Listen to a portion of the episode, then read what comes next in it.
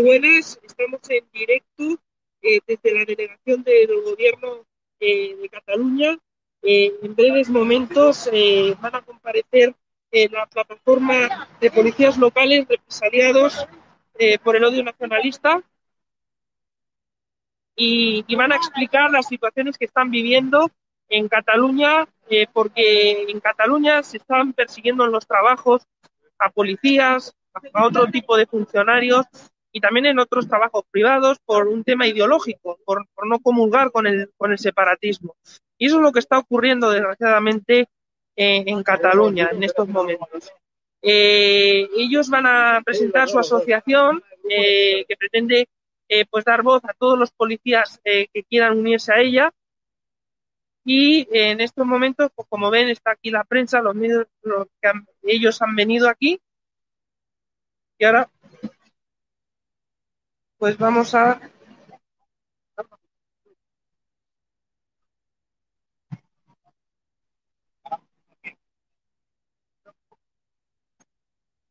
como ven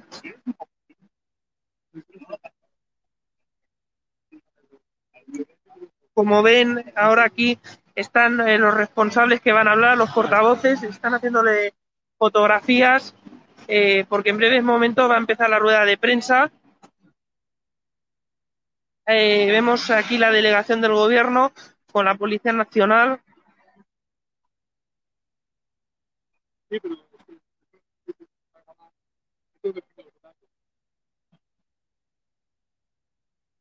Bueno, antes de hacer una para el modo de previa a la rueda de prensa, sí. ¿alguna valoración al respecto? Bueno, ¿Alguna valoración al respecto de cómo estáis viviendo la situación? Bueno, se vive una situación de muy tensa dentro de, de policía local. Y bueno, pues eh, hemos venido aquí porque queremos eh, hacer representativo que se vea que, no, el gobierno no nos abandone, por eso está en clave la delegación del gobierno en Barcelona y la delegación de Cataluña. Muy bien, pues estaremos atentos, es para estado de alarma eh, estaremos atentos a lo que digan ahora ustedes en la rueda de, prensa.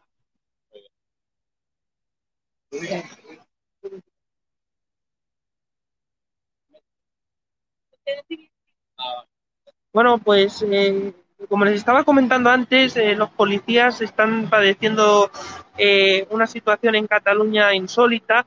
Aquellos policías que son constitucionalistas y no y, bueno, no siguen, eh, no quieren seguir tampoco las órdenes ¿no? eh, políticas de, del separatismo, pues son reprimidos en Cataluña y esta asociación pretende dar voz a todos estos policías eh, constitucionalistas, eh, como también lo hace la Unión de Mossos por la Constitución, en el cuerpo de, de Mossos de Escuadra. Y, y, bueno, es cierto, hay mucho miedo en, las policías, eh, tanto de, de, nivel local como de, toda la región, eh, porque, eh, bueno, meterse, decir la verdad, pues tiene un precio y te pueden sancionar, como está ocurriendo a otros agentes. Bueno, eh, eso es todo lo que, lo que está ocurriendo en Cataluña pero además es que no solo ocurre en los cuerpos de policía, ocurre también en otros estamentos de funcionariado.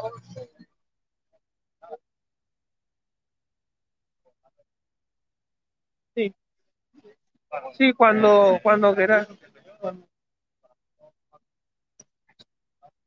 Sí, en breves momentos, como les estaba comentando, va a empezar la rueda de prensa.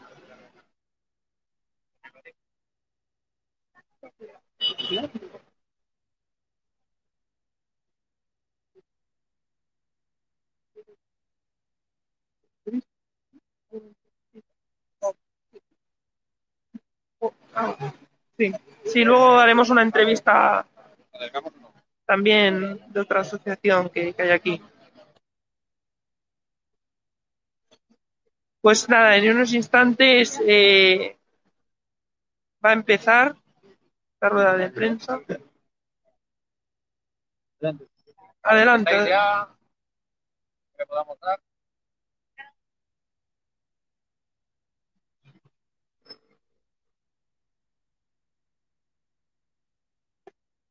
bueno, se están preparando nuestros compañeros los que no estaban preparados y ahora pues eh, como les estaba comentando van a hablar los portavoces.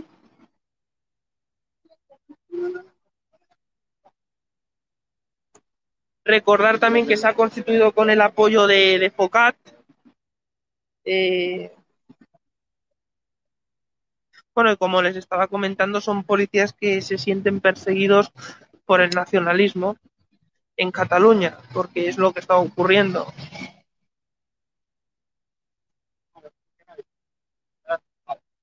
Buenas tardes. Muchas gracias por, por, haber acudido aquí a la rueda de prensa de la presentación de la plataforma de policías locales represaliados por el odio nacionalista. Damos las gracias a, a FOCAT, por aquí presentes, a IPSE, a Oca Diario, a El Mundo, a Sociedad Civil Vídeos Estado de alarma. Estado de alarma, perdón. Bueno, eh, hemos escogido este enclave para eh, el gobierno no desatienda las obligaciones que tiene para con los funcionarios de, policía local. Eh, qué mejor eh, sitio que este para dar esa representatividad, que no nos abandonen, que estamos haciendo nuestro trabajo, que lo queremos seguir haciendo ¿vale? Y, y, bueno, el nacimiento de la, de la plataforma ha sido hace escasamente un mes, fruto de, de los constantes inputs que nos llegan desde, diferentes policías locales. Y entonces eh, mi compañero Miguel Ángel y un servidor pues decidimos lanzar una plataforma para dar voz y, y para defendernos de lo que eh, actualmente está pasando. El odio que se focaliza en los agentes que quieren cumplir con su deber de neutralidad política y se estigmatiza, se nos persigue, se nos represalia, todo con expedientes disciplinarios que al final redundan en una en un perjuicio físico, psíquico y económico. ¿De acuerdo? Entonces, eh, Miguel Ángel nos puede explicar algún caso concreto.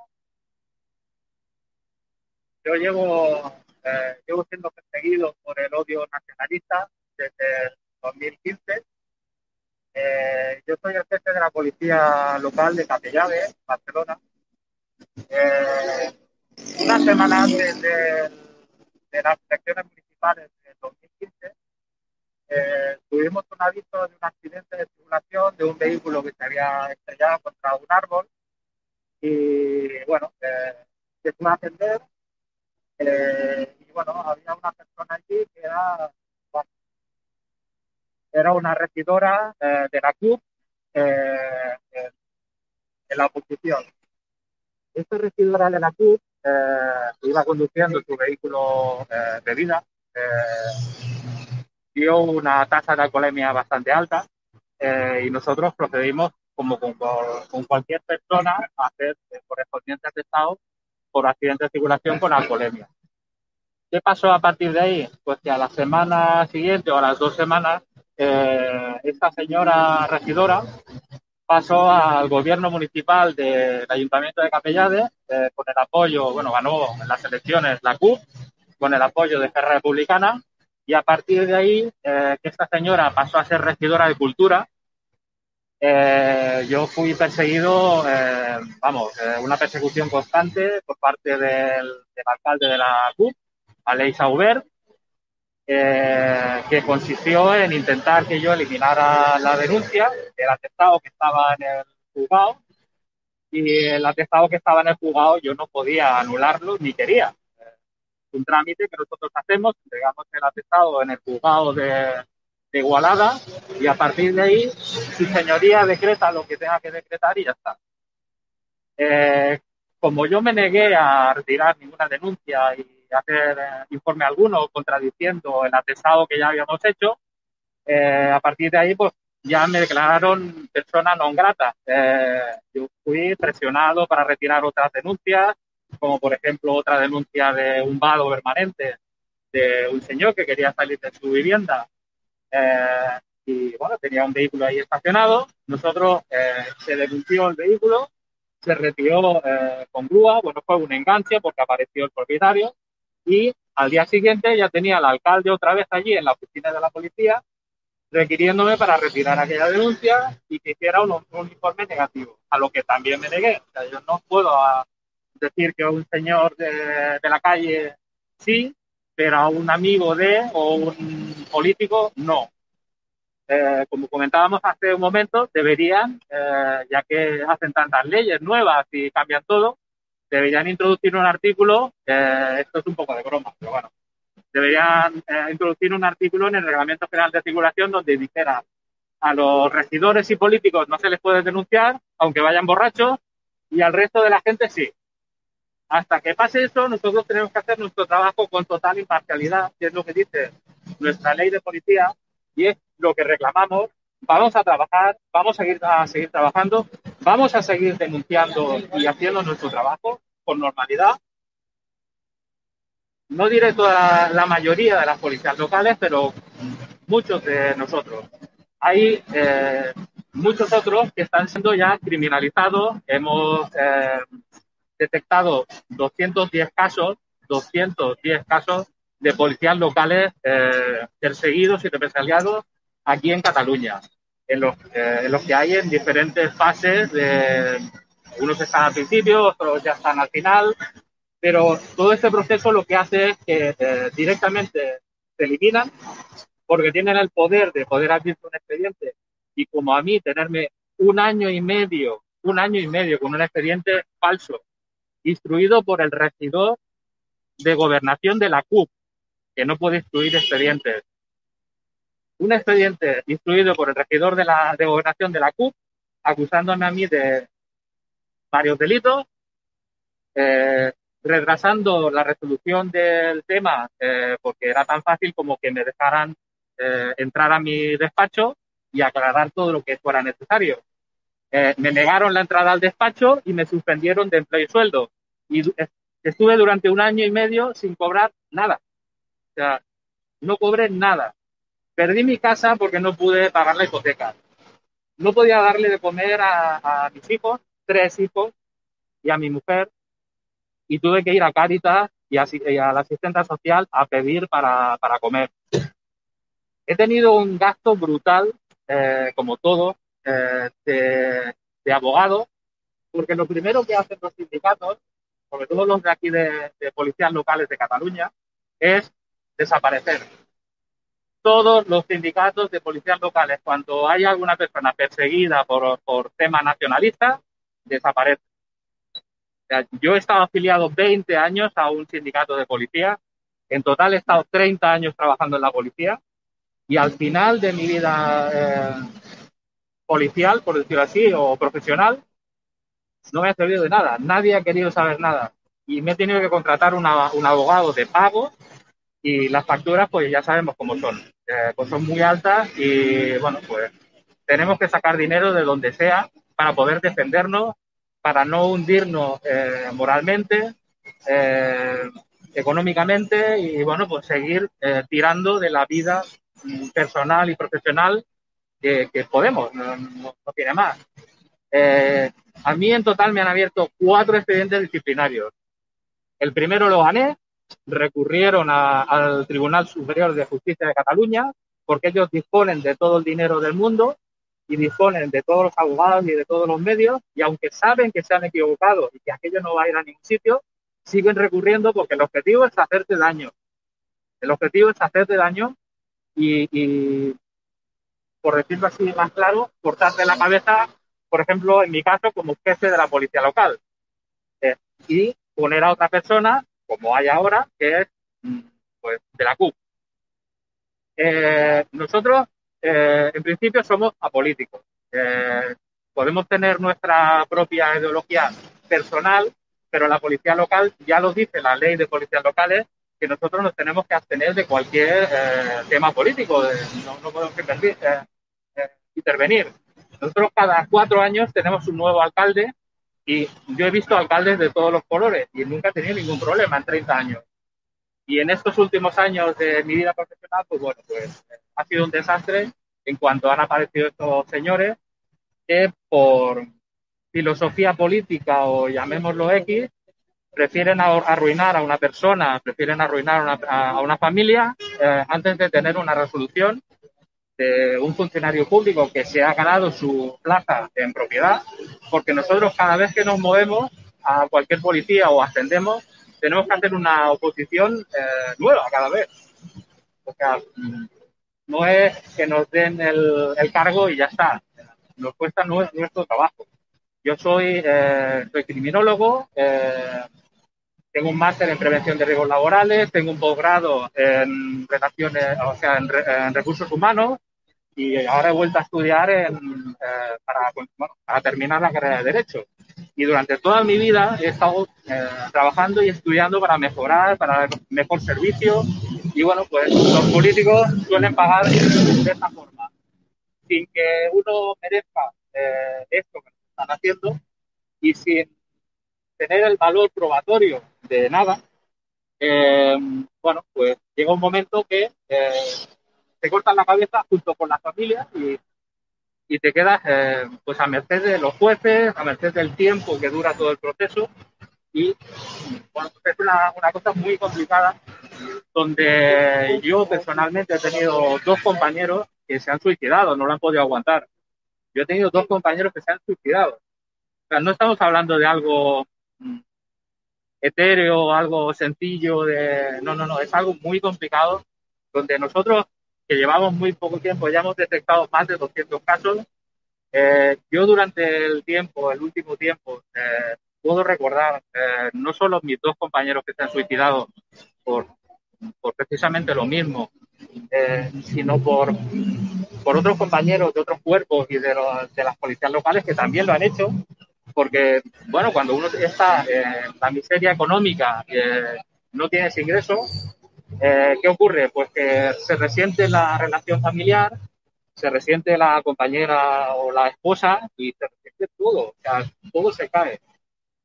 Para eso hemos eh, creado la plataforma eh, que tenemos en marcha ahora mismo, de represaliados por el odio nacionalista, porque queremos dotar de, de ayuda eh, moral, eh, psicológica, eh, jurídica, y aunque sea de apoyo, que nos puedan llamar, que puedan contactar con nosotros los compañeros, que puedan saber por dónde tienen que, circular para llegar hasta el final de, de, la resolución de este tema.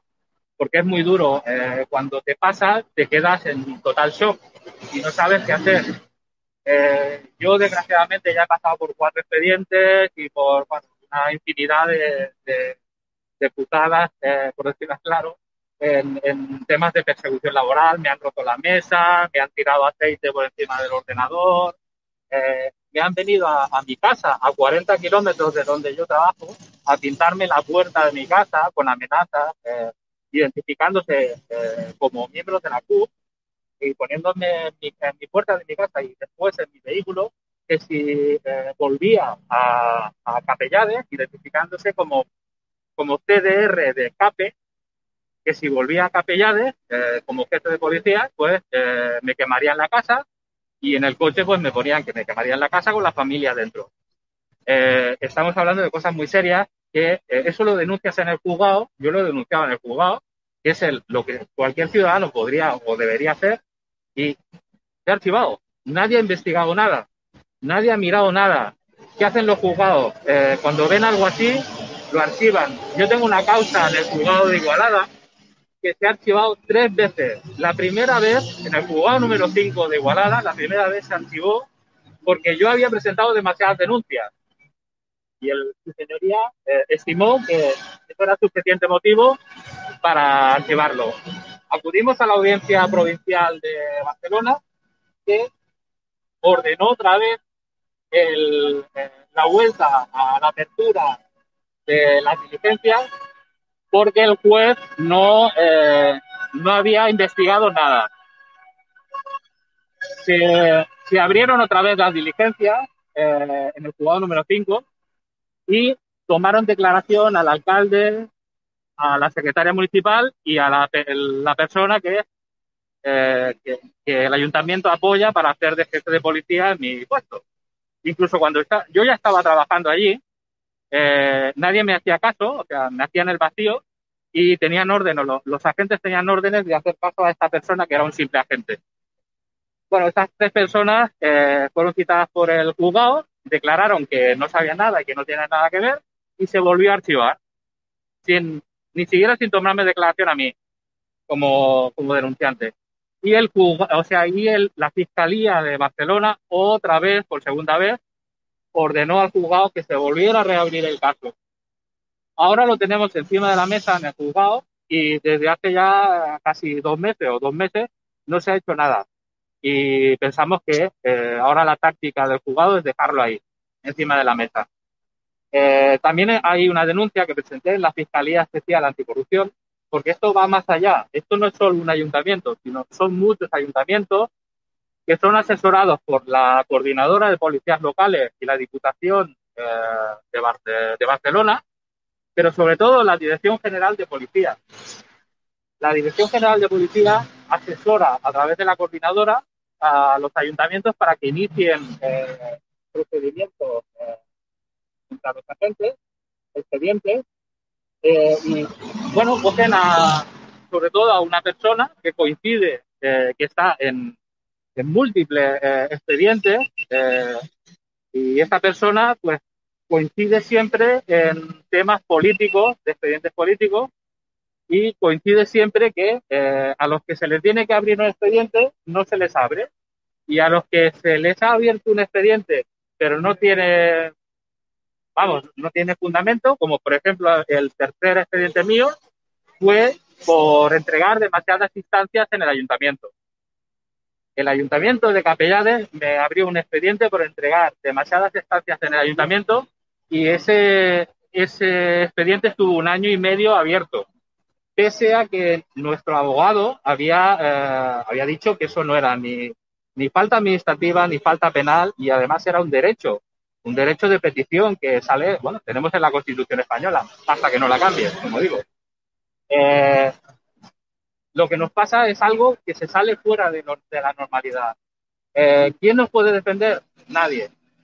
Nos tenemos que defender nosotros solos. tenemos que asimilar lo que nos está pasando eh, nosotros solos. Eh, no tenemos ayuda eh, médica, por decirlo así, especializada en estos casos. No tenemos ayuda jurídica porque no se agiliza el procedimiento y no hay ninguna ayuda, por supuesto, de la Generalitat. La Generalitat es un, bueno, es un agujero negro donde nosotros entramos y ya no salimos sea, nosotros desaparecemos eh, gracias a nuestros ayuntamientos y al apoyo de la Generalitat. ¿Dónde podemos batallar? Pues en, los juzgados. Eh, nosotros, bueno, por lo menos yo y el compañero y los que denunciamos, que no son la mayoría, nosotros estamos batallando eh, y no paramos de batallar, sacando dinero donde no tenemos y gracias a, nuestros abogados. Por ejemplo, el mío, bueno, mi abogado es mi amigo, he tenido que buscar un abogado que es a la vez mi, amigo eh, para eh, poder eh, establecer un, un hilo conductor y que, como otros abogados profesionales que se tienen que cobrar cada mes por todo lo que hace, pues mi abogado pues establece una relación y me lo hace más fácil, le voy pagando como puedo y bueno, pues gracias Jordi Carrasco porque sin él no podría hacer nada. Y bueno, mi abogado se merece, vamos, eh, una estatua, porque no solo se implica, sino porque bueno, es una gran persona. Y de estas personas hay muy pocas. Aquí la mayoría de gente se mueve por dinero. Cuando eh, notan que tú estás en una situación eh, de persecución por la todopoderosa Generalitat o por la todopoderosa Dirección General de Policía, eh, gobernada por los Mossos y por estos asesores que tienen eh, comprado, porque yo a este asesor eh, lo grabé eh, en una de las... porque además es que son muy malos, lo tengo que decir también. uno con 30 años de, de, experiencia en la policía, pues bueno, ve cada cosa que, bueno, nuestra policía desgraciadamente va en picado en calidad.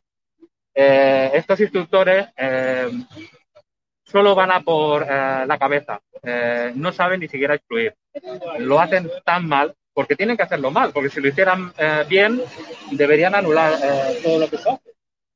Eh, que saben que lo están grabando con, una, con un teléfono móvil, que le puse el teléfono móvil delante de los morros y le grabé coaccionándome y diciéndome que si yo eh, renunciaba a mi plaza de jefe de policía, eh, bueno, pues me anulaban todos los expedientes y me dejaban irme a otra policía. Eh, por supuesto, yo no dije que, que sí, de momento, para seguir con la conversación y ir sacando eh, más temas.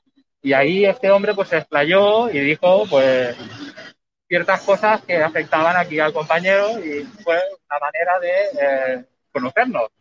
Porque sen- sencilla y llanamente me explicó el procedimiento que seguía eh, para cargarse a la gente, literalmente.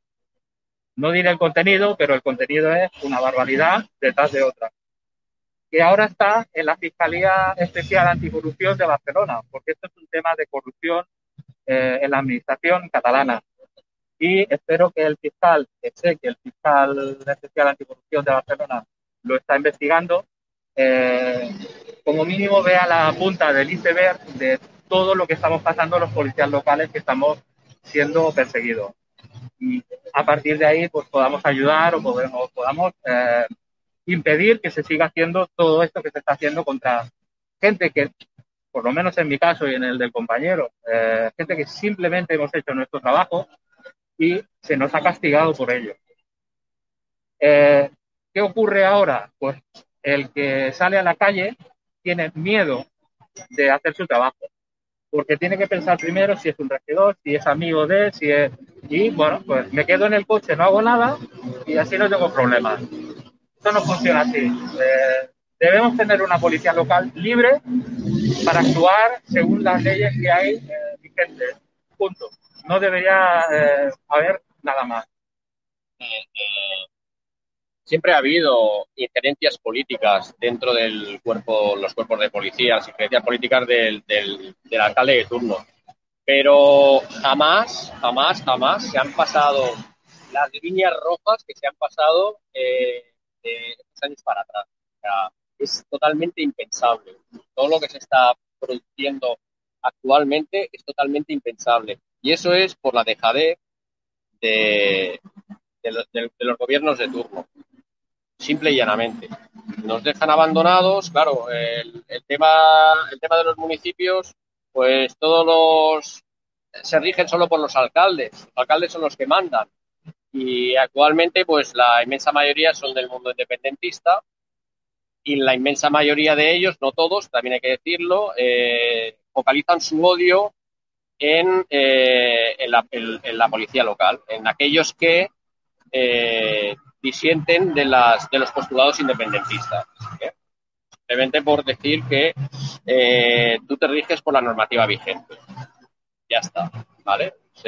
Yo creo que es, eh, como no pueden conseguir en, en, la, en, las urnas lo que, los que ellos quieren, pues entonces focalizan su odio en, en alguno.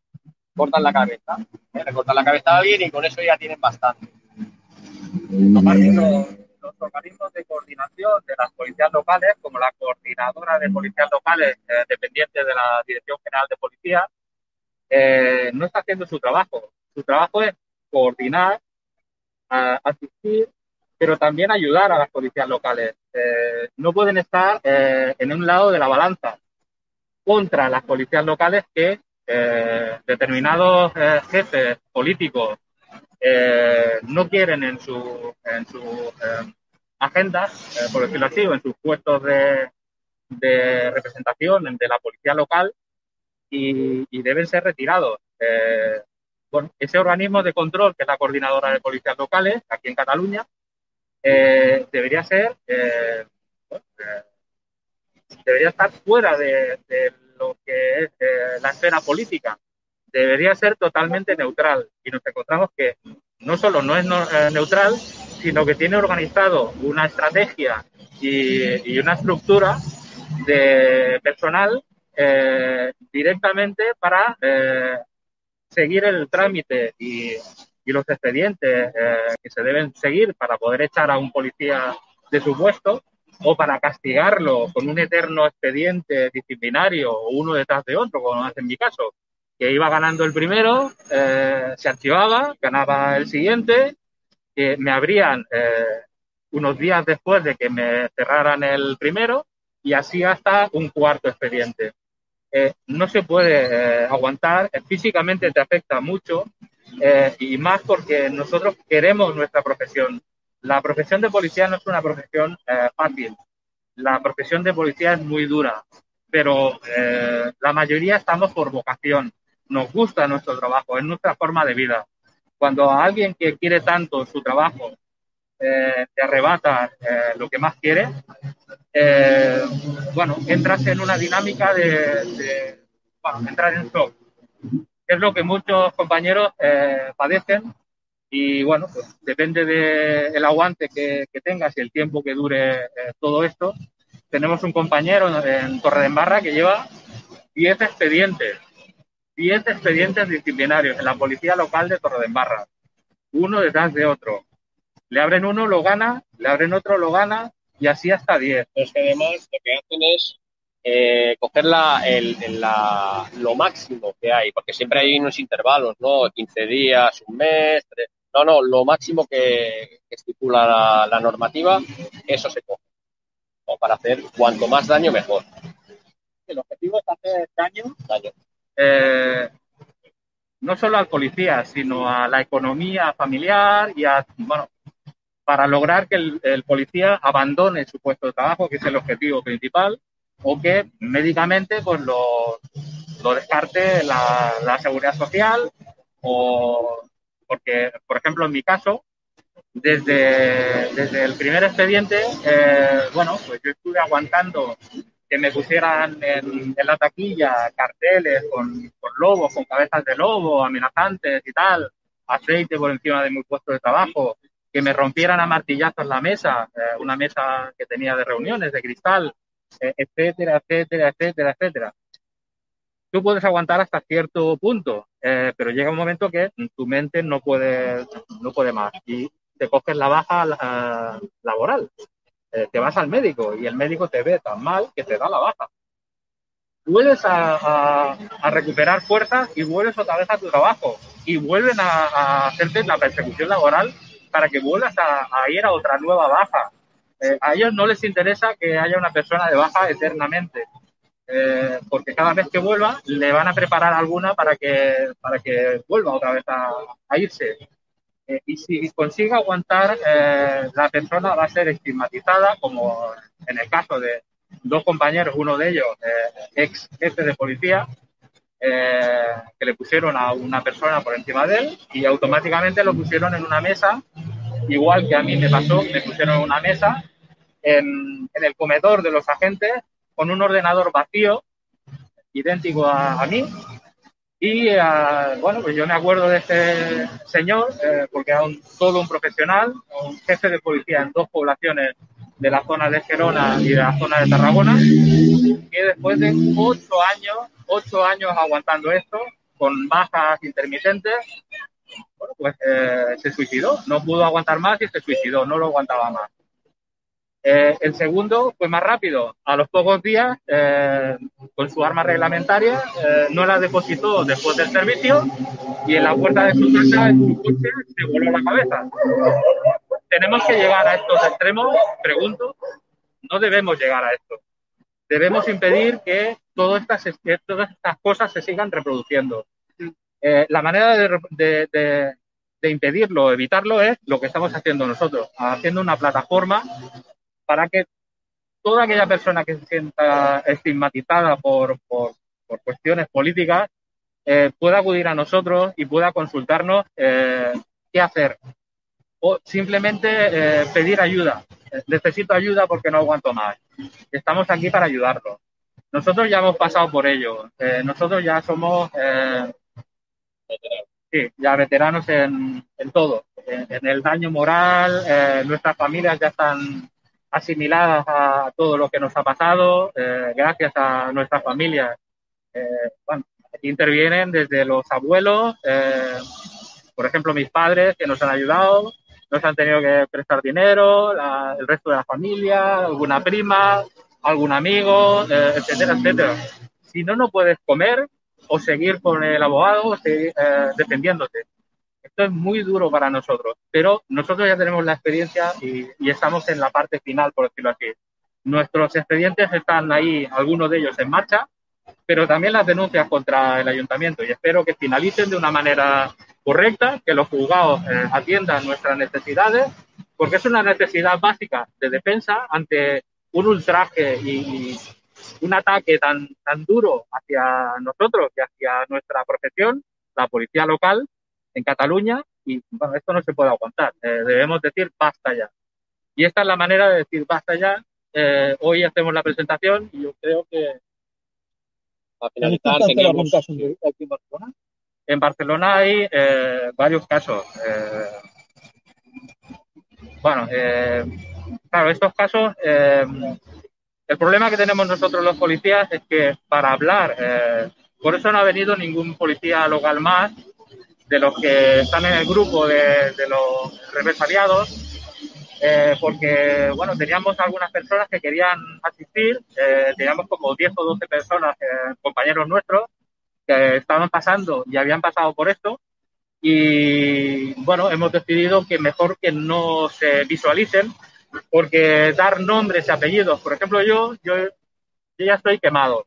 Eh, allí, a mí ya me da igual salir en, en cualquier medio, que salga mi nombre, que salga mi noticia, me da igual, igual que al compañero, porque ya hemos pasado por cierto nivel, ¿no? Dentro de, de todo esto.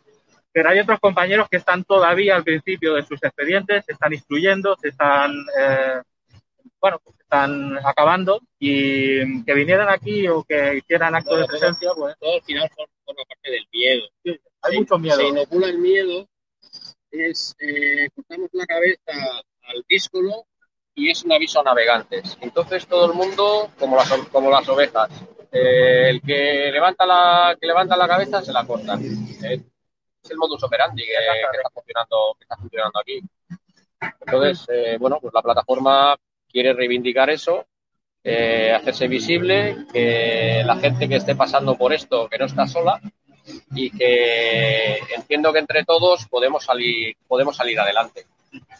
Aquí me gustaría hacer un inciso para que no nos llamen eh, o, de ultraderecha o de lo que quieran llamarnos, porque yo nunca he sido facha ni, ni de ultraderecha. Primero porque facha, una palabra que no, aquí yo creo que no existe.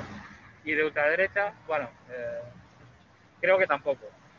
Eh, nosotros eh, hemos eh, enviado una comunicación tanto al representante del Parlamento catalán de la CUP como al representante del Parlamento catalán de Esquerra Republicana eh, desde nuestra plataforma y no ha sido atendida, no han respondido. ¿Qué nombres? ¿A quién se habéis dirigido directamente? A los, a los dos representantes. El correo, electrónico, el correo electrónico que sale en la página web de la Generalitat, Del Parlamento. pues ahí lo, lo hemos enviado. Esto hace como mes y medio, como mes y medio hace que... Y al tal. gobierno, al gobierno de España le han hecho llegar sus, sus de, mo- quejas de también. momento, de momento no. ¿Al catalán? ¿Al catalán? ¿Al catalán de Cataluña? ¿A todo rápido? No, no, no. Todavía, todavía no. Hemos querido empezar por, por, por los partidos políticos eh, independentistas aquí en, eh, en Cataluña. Como no nos atienden, ahora vamos a empezar la, la- la rueda con los partidos constitucionalistas también, ¿vale? Pero no, que- no queríamos que se nos tachara de lo que ha dicho el compañero de fascista y tal. No, no, le hemos dado la oportunidad a los, a los, a los grupos parlamentarios independentistas de eh, atender nuestra, a, nuestra, a nuestra petición. Eh, Entonces, ¿consideráis que Junts por Cataluña no es independentista? ¿del? ¿Perdón? Junts por Cataluña no es Sí, independentista. sí, también es ¿Por qué no os habéis independentista. No nos hemos dirigido todavía, ¿no? Ah, no. ¿Eh? Pero bueno, todo, todo, llegará, todo, todo- la pro- todo su proceso, ¿vale? Eh, simplemente era lo que dice el compañero, o sea, poner el foco ahí, que ellos que lo único que hacen es eh, apelar a la democracia ya que se les escuche y todo esto, y cuando es ellos los que le piden que les escuchen, no les escuchan, ¿vale? Entonces, eh, bueno, pues que a partir de aquí no se nos estigmatice hacia un determinado eh, movimiento político porque no es así. les hemos pedido entrevista y no nos han atendido. Por lo tanto, eh, no podemos hacer más. Una pregunta a raíz de lo que comentaba usted de su situación laboral anterior. ¿Actualmente cuál es? ¿Está de baja? Mi ¿Sigue en activo? situación, después de tantas bajas eh, intermitentes, eh, bueno, tenemos el, el- el ICAM aquí en Cataluña, que es el Tribunal Médico de Cataluña, eh, y cuando tú has acumulado eh, una cantidad de, meses eh, que sobrepasa los 18 meses, te pueden ampliar hasta los 525, 535 días, que es cuando la administración automáticamente te da de baja. O sea, yo ya estoy fuera de la administración. A los 500 y pico de días de estar de baja, el ayuntamiento solo tiene que darle un botón y ya te eliminan. Ese es otro de, los, de, la- de las herramientas que tiene el ayuntamiento para cargarse a un guardia. Y yo ahora mismo estoy en situación ya de, de, de baja. eh, eh, por, bueno, no puedo volver a mi, a mi profesión habitual. La baja obligada. Sí. Eh, el Tribunal Médico ya me ha eh, calificado como una persona que ya tiene la, la- la baja laboral total. Eso ha sido recientemente, hace cosa de unos días. Y hablando del tema psicológico, imagino que en la plataforma queréis hacer ayuda tanto a nivel psicológico sí. como a nivel jurídico. ¿Sabe- ¿Contáis con alguien que haya ofrecido voluntariamente estar con, con vosotros ya? ¿Sí? Sí, lo único que necesitamos, hacemos un llamamiento, ya que nos haces la pregunta, hacemos un llamamiento a, a que se pongan en contacto con nosotros eh, profesionales del ámbito jurídico y del ámbito psicológico para que nos echen un, un cable eh, en, todo, en, todo, en todo esto. ¿eh? Porque tenemos bastantes, bastantes compañeros que están sufriendo este calvario y necesitamos pues ayuda técnica también. Eh, es es eh, una cosa bastante significativa de, lo que explicamos, que la ayuda, los primeros en ofrecerse a, a darnos ayuda, un psicólogo, han sido policías locales de fuera de Cataluña. O sea, nadie se atreve eh, aquí en Cataluña o, están que sí pero que no por miedo, igual que todo, porque aquí en Cataluña se vive mucho miedo profesional y eh, ahora mismo estamos eh, siendo asesorados por psicólogos de, de- de un municipio de Levante, eh, de Benidorm. En Benidorm es, un, es una población que su gobierno municipal en un momento eh, determinó que los guardias necesitaban una ayuda eh, psicológica. Y es el único ayuntamiento de toda España, el único ayuntamiento de toda España, que en su policía local tiene un psicólogo para ayudar a sus compañeros. Y lo hace excelentemente, es un buen profesional. Es la única persona que realmente se ha puesto ya en marcha. Tenemos otros contactos que se han ofrecido, pero que eh, no quieren verse, eh, bueno, eh, visualizados, por decirlo así. Pero sí, tenemos algún ofrecimiento más. Vale. Creo que hemos resumido Un resumen bastante amplio. bastante. Muchas gracias. Muchas gracias. Bueno, pues eh, Gracias. hasta aquí la rueda de prensa de los policías de esta plataforma nueva que pretende defender eh, a los agentes eh, constitucionalistas. Como ven, en un relato estremecedor, el que explicaba este agente lo que ha tenido que vivir eh, es escandaloso. Eh, los, policías eh, les toca vivir situaciones realmente espantosas en Cataluña. Hay un deterioro claro en los cuerpos eh, y fuerzas de seguridad del Estado. Y también vamos a hablar con una portavoz de IPSE eh, que, que, bueno, que está apoyando eh, y apoya el estado de alarma también, eh, pues para que nos explique cuál es exactamente su, su apoyo eh, en, en esta, en esta ocasión. Desde, desde IPSE apoyamos totalmente esta injusticia que está cometiendo a la policía local que está en contra de las normas que se están marcando desde la Generalitat, que o piensas como ellos o es destruirte directamente. Pasa en la policía local y pasa en muchísimos ámbitos en Cataluña, ya lo sabemos, en la educación eh, tienes que pensar como ellos, en la cultura tienes que pensar como ellos, y en el caso de ellos aún es más grave porque ha afectado a su economía, ha afectado a su familia y es un relato desprotegido. Por tanto, Ipsi siempre con ellos. Muy bien, pues muchísimas gracias. A vosotros.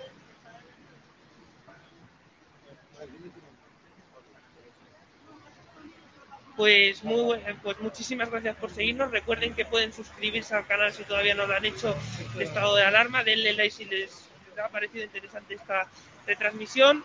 Y también, eh, si quieren ayudar al estado de alarma, eh, tienen este eh, número que aparece en pantalla eh, para hacer bueno, pues una, una, aportación en lo que puedan, porque en estos momentos pues los medios constitucionalistas eh, faltan y, y, escasean, ¿no? Y mucho. Y hay mucha censura, como saben. Hasta aquí, hasta aquí este directo. Eric Encinas, para Estado de Alarma, eh, un saludo. Y otra de las líneas de trabajo es también eh, mi, eh, minimizar ese, ese, clima contrario a la gestión de crisis por parte del, del gobierno.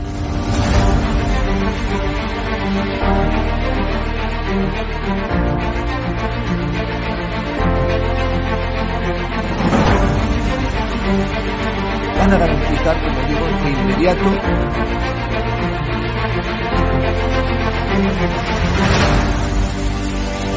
Thank you.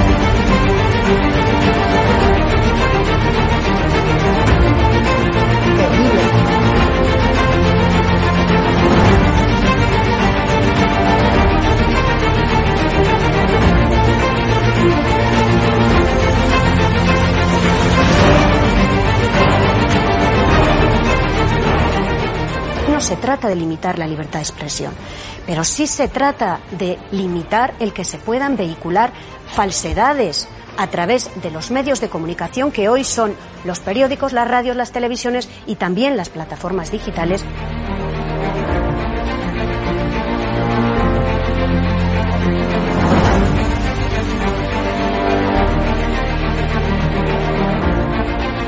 Cuando los comunistas han tenido éxito en momentos de excepcionalidad, en momentos de crisis. ¡Nunca volverá la derecha venezolana!